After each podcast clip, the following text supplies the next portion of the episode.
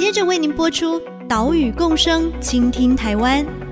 本节目由伟创人文基金会赞助。听海洋的呼唤，听森林的絮语，听田野的吟唱，听见这座岛屿的声音，说出和岛屿对话的故事。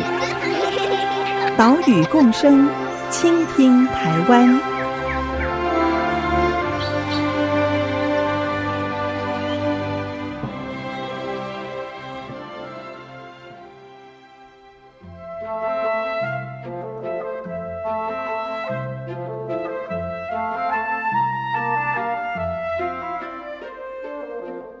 Hello，大家好，欢迎收听《岛屿共生，倾听台湾》，我是袁长杰。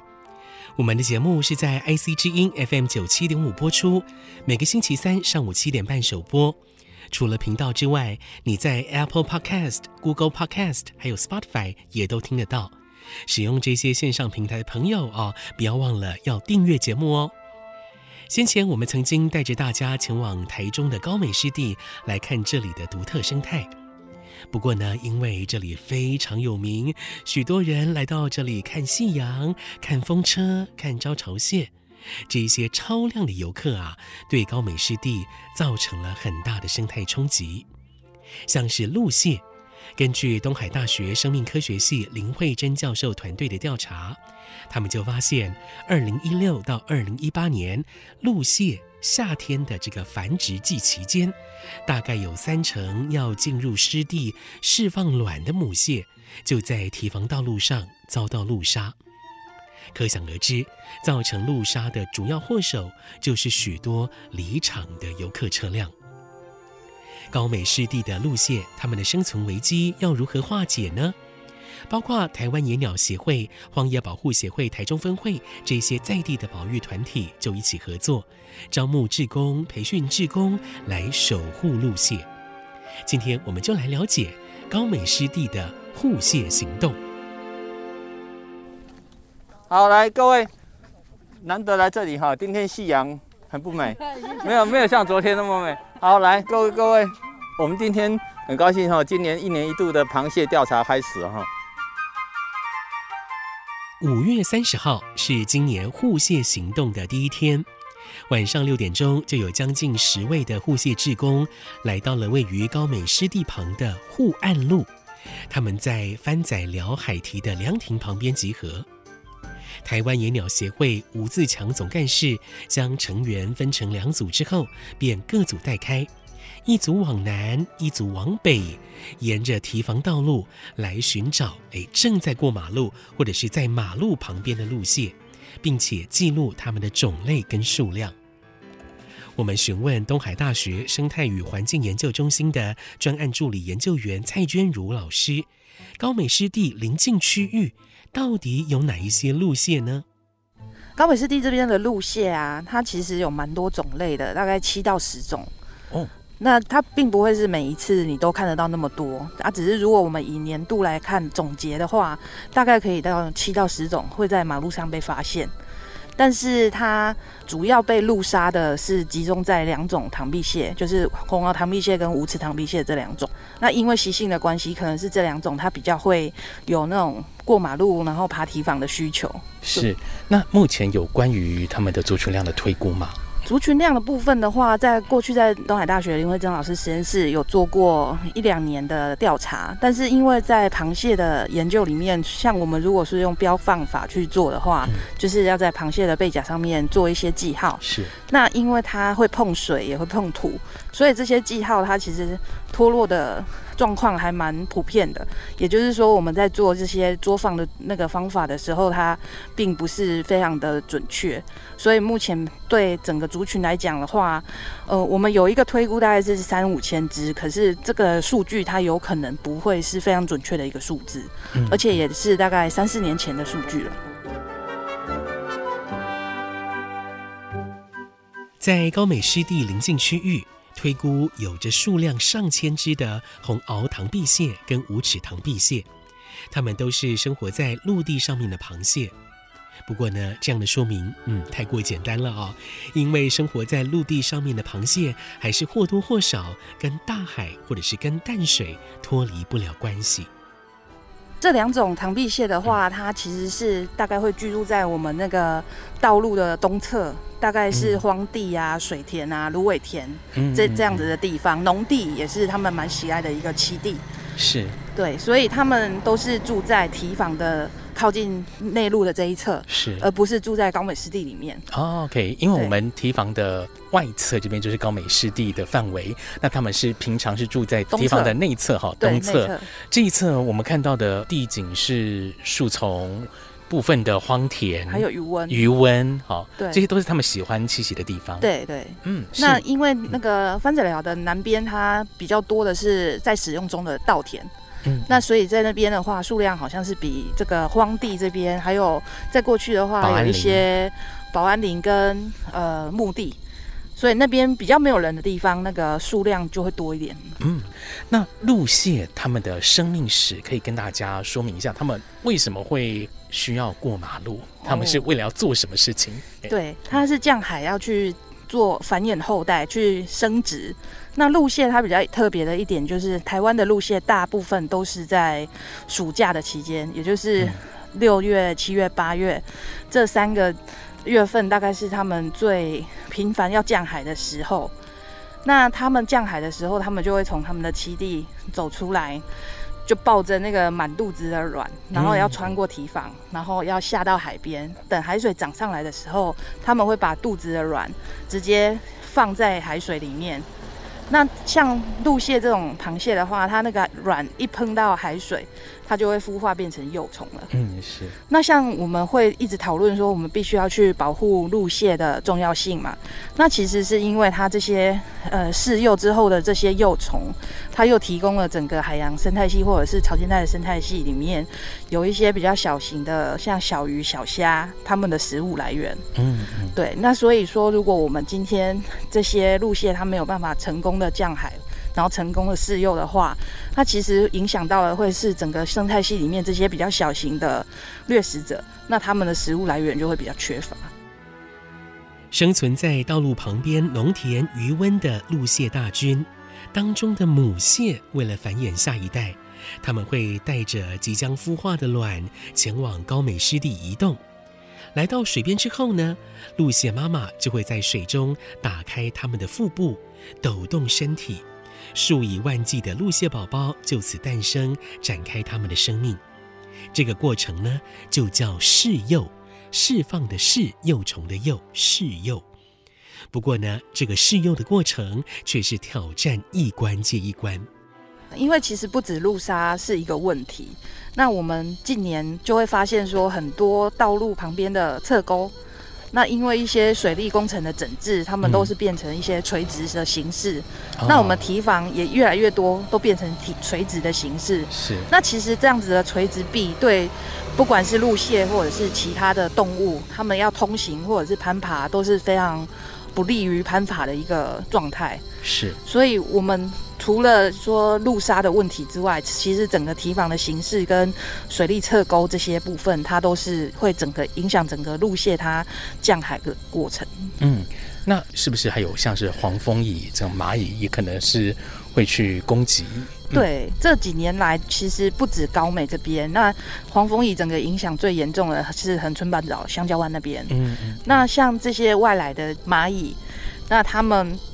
不只是影响了陆蟹的族群，只是说它刚好，螃蟹它有一个特性，就是刚好又对上这个外来种蚂蚁的特性。因为这个外来种蚂蚁它攻击它的猎物，它是用喷的喷乙酸的方式。哦嗯、那刚好螃蟹的这种动物，它如果被蚂蚁攻击的时候，它是会麻痹的。嗯，所以变成是它很容易就是被乙酸喷到之后，这只螃蟹它其实就没有活下去的机会。哇。对，那再加上如果说这个外来种蚂蚁的族群，因为陆杀的原因，然后提供给它非常多食物的来源，导致这个蚂蚁它的族群就整个大爆发。嗯、那大爆发之后，它其实又回去攻击螃蟹。是。所以不管是活的死的，它它都可以攻击啊。那它就是会有一个非常可怕的循环在那里。嗯、那我们前几年也是发现了这样子的一个现象。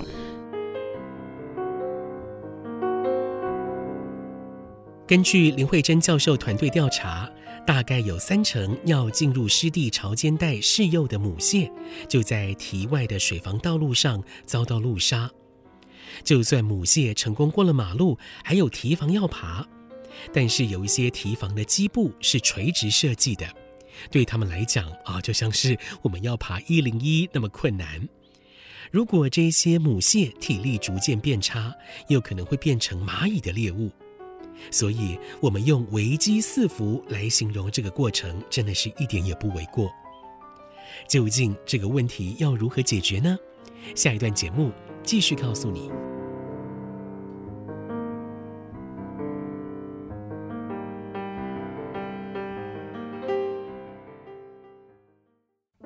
其实我们并不能说陆蟹它需要过马路，因为过马路或者是人工障碍物这件事情是后来因为人为开发加注在整个陆蟹栖地上面的。那过去像这些陆蟹，它是住在就是临近海岸的海岸林或荒地，就是这些地方。那当没有人类的开发的时候，它其实没有障碍啊。IC 之音 FM 九七点五。欢迎回来，岛屿共生，倾听台湾，我是袁长杰。今天的节目带大家来看台中高美湿地的守护路线行动。刚刚我们听到的是东海大学生态与环境研究中心的专案助理研究员蔡娟如老师，她说道。这些路线是因为人类建造了堤防跟道路的关系，所以才要千里迢迢通过像是湖口的马路，再爬上像是台北一零一一样的堤防，才能到海边去试用。为了帮助这些路线顺利度过这些重重关卡，所以台湾野鸟协会、荒野保护协会台中分会这些在地保育团体就邀请志工来帮忙守护路线。台湾野鸟协会的吴自强总干事就为我们说明这几年护蟹行动的进展。应该是这样讲哦，二零一六年，这是一百零五年。一百零五年的时候，当时是东海大学林慧珍博士啊，阿跟娟如老师，他们在做这边的时候，就发现哎，奇怪，怎么会有陆蟹的出现？然后就一百零五年还是他们在做，我们是二零一七年开始。他们就把这个计划提到市政府去，台中市政府啊，他们就认为说，他们要找一个单位来执行，嗯，那就请，哎，我们是不是要请我们台湾医药协会来？啊，其实当时我们也有一个想法说，哎，我们是做鸟类的，跟这个到底有没有关系？对对对对对，是。然后后来我们想想是说，透过林慧珍老师的帮忙说，好，那当然做腹泻最重要的一个就是要自工。嗯，对，那所以说我们就因为这样子，然后就二零一七、二零一八，啊，然后二零一九、二零二零、二零二一就没有做了。那其实这三年的演变来讲，看到的是螃蟹，感觉上就是入沙的还是很多啊。但是如果不做的话，入沙的情况会更严重。那我们就透过鸟会跟荒野，然后再加上东海大学的团队，还有娟如老师。大家一起通力合作，因为这个不是只有一个鸟会能够把它全部做起来。护蟹志工并不是每天都要来到高美湿地守护螃蟹。而是在夏天陆蟹的繁殖期，而且呢是它们出没的高峰期，也就是每年农历五月到八月的初一到初三，以及农历十五到十七或是十六到十八这几天晚上的出没高峰期，来出动捡拾水防道路上面的活体陆蟹，护送它们到潮间带试幼，并且要进行死亡跟活体的数量统计。这一天工作，因为人数比较多，所以就分为两组进行。从番仔寮海堤的凉亭开始，一组往南，一组往北进行护蟹行动。每组当中，每一位成员都各司其职。来听组长卓丽芬的说明。一般我们在护蟹来讲的话，如果在人多的时候，是左右各一，前后。就是呃，也是为了看到前来车跟后来车，也是为了保护护蟹人的安全跟螃蟹的安全。那扫人的话，就是用两边，然后用灯光来扫射中间路段，看能不能看到螃蟹在我们的两眼之间给溜走。啊，这也是一个方式。志工分组沿着堤防道路寻找路线，不管是活蟹还是死掉遭到路杀的螃蟹，都要记录下来。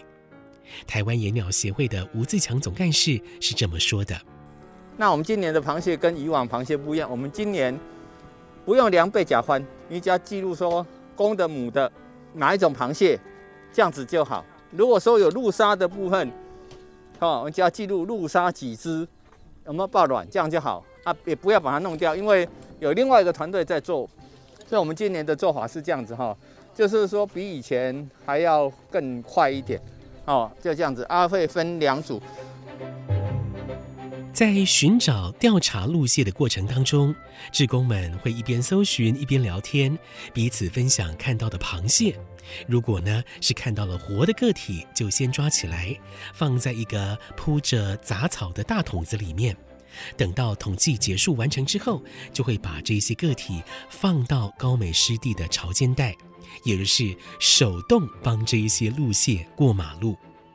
不过呢，陆蟹也是蛮凶的哦。如果不小心，志工们的手就会被他们的大螯夹到。这个跟这个跟那个一样一样一样一样一样一样一样，只是大小只而已，就是也是尖起来。它比较明显。哎呀哎呀哎呀哎呀哎呀！好舒服哦。没有大摔的。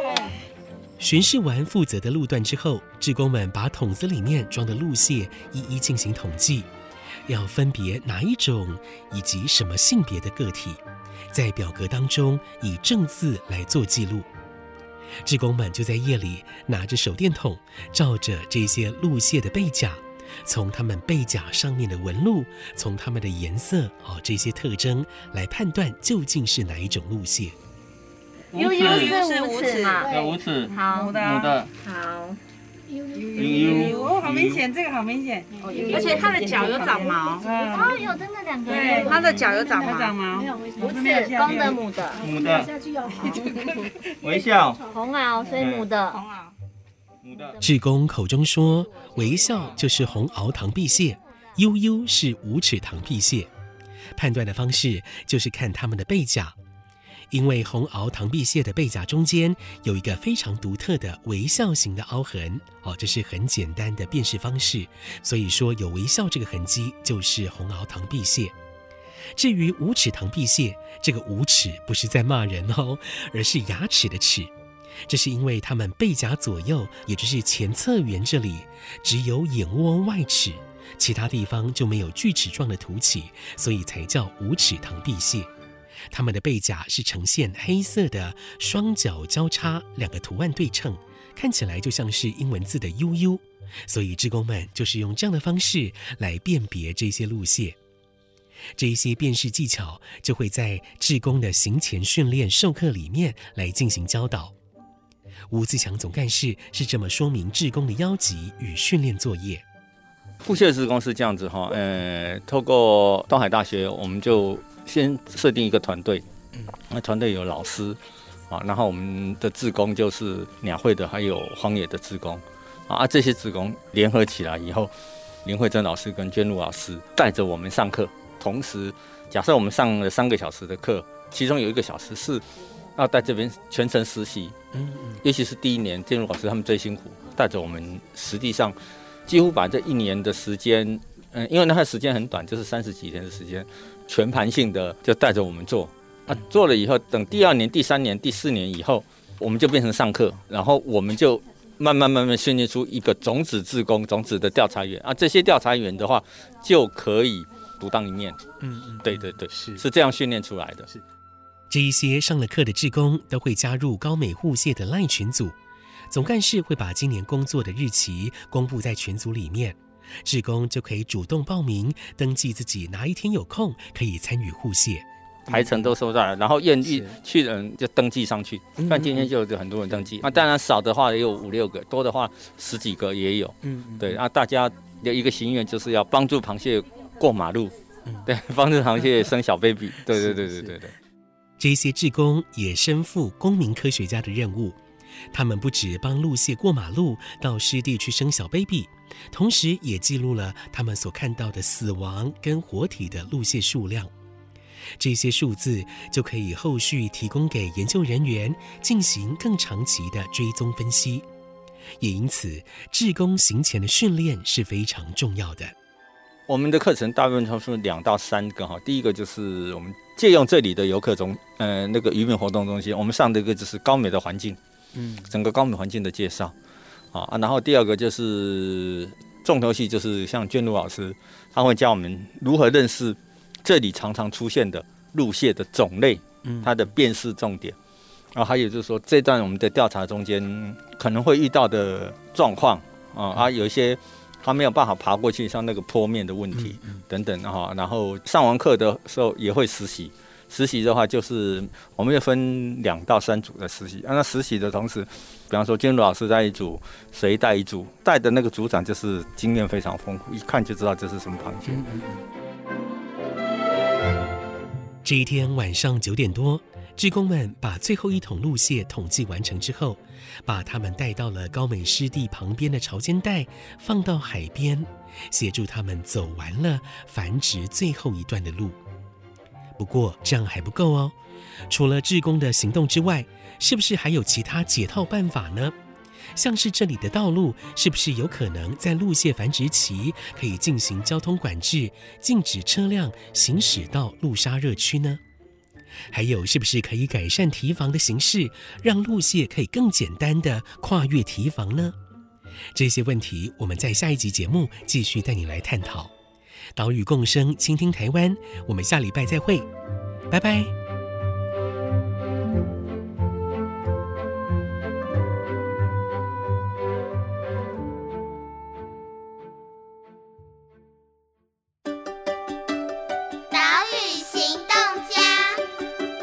是东海大学生态与环境研究中心的蔡娟如老师。那我想邀请大家加入西海岸的陆蟹调查的活动。您如果住在西海岸的堤防边或者是海边，那我希望大家能够帮忙注意说，堤防旁边是不是有一些被车辆压死的陆蟹？把这样子的数据也是上传到陆沙社，专门针对陆蟹族群的调查。有你们的帮助的话，我们就可以知道说，在西海岸到底有哪一些区段，它是有这些路蟹被路杀的压力。那我们也就是未来可以进行一些改善。本节目由伟创人文基金会赞助播出。伟创人文基金会秉持永续的经营承诺，邀请您一同为这片土地发声，促进人与自然的平衡与和谐。